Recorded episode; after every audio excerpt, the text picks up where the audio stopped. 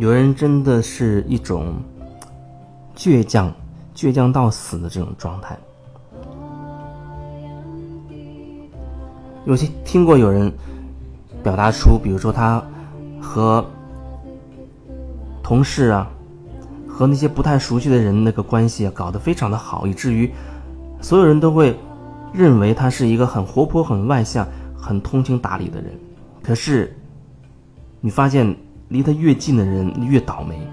离他越亲近的人那那越凄惨，因为他把对外面的那些所谓和谐美好的那些东西。其实它是一个假象，那并不是发自他真心的，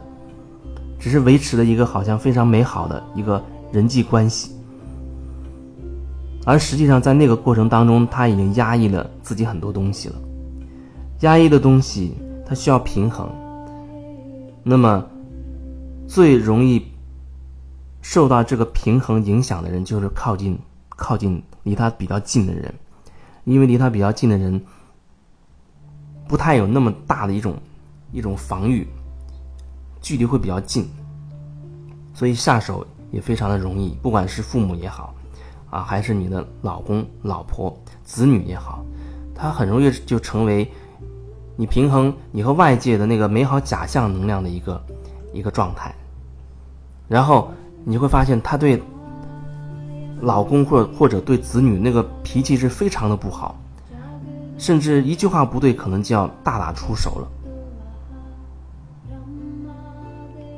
有人可能觉得这好像没有什么问题，我接触过到这种类型的人，他觉得没有什么问题呀。你当然要维护好所有的关系，甚至还有人非常赞同，哎，觉得哎这个人真的是很厉害，他能把八面玲珑的维持好很多很多的关系。可是这人后来得癌症了。那个八面玲珑的人呢，后来得了癌症了。得了癌症之后，他竟然也没有意识到，没有真的深刻去反省他自己，去看到他自己内心的那些问题所在。他会把自己生病的原因归结为其他的东西，啊，疏于健身呢，啊，他觉得以后要经常要健身呢，啊，要多吃一些健康的食物啊，那些。固然也会是因素，但是我觉得更深层的那个核心的那个因素，就是你在面对所有关系当中的那种失衡的状态，你没有办法在很多关系当中去表达你的真心，你没有表达的部分，它会成为问题，会变成一个能量开始压压在你的里面，况且。他有如此强烈的思想，想要维护好所有的关系啊，台面上的关系都要维持的非常的好，因为要做生意，以至于他在维护的过程当中，他会压抑更多，所以看起一个八面玲珑的人，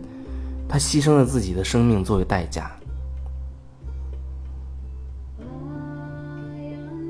只是在上次跟他最后接触之后，好像并没有感受到他。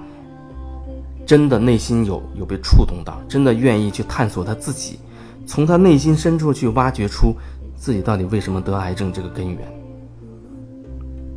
但是那不是我能够帮到的，我能做的可能也只是让他看清楚自己的状态。如果有一些缝隙，我可以钻，我可以钻进去，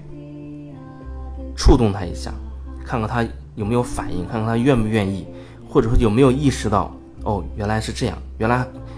原来那问题可能不是他以为的那样。那有的人他把自己包裹的非常的紧，他的意识非常的紧，好像给自己已经笼罩了一层金钟金钟罩一样，你无懈可击啊。对于那种带给我那种感觉的人，那就聊。如果说可以聊，那就聊聊就好了，那就聊聊就好了。所以，基本上。那主动愿意来找我帮他的、协助他的人，他认同于我可以帮到他的人，我才会愿意这样去做。因为那样做，不断的去撞击别人的能量，那其实是很消耗，也是很辛苦的一件事情。当然，过程当中我也要看自己的一些状态，看看自己有没有什么需要转化的点。只是那个过程，它有时候会变得很辛苦。在一开始好多年前的时候，可能我会比较喜欢那样。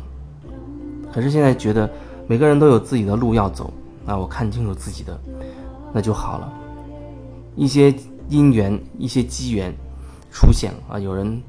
他希望你可以帮他，我也觉得是可以有那个感觉，那就尽我所能，全心全力的去协助一下，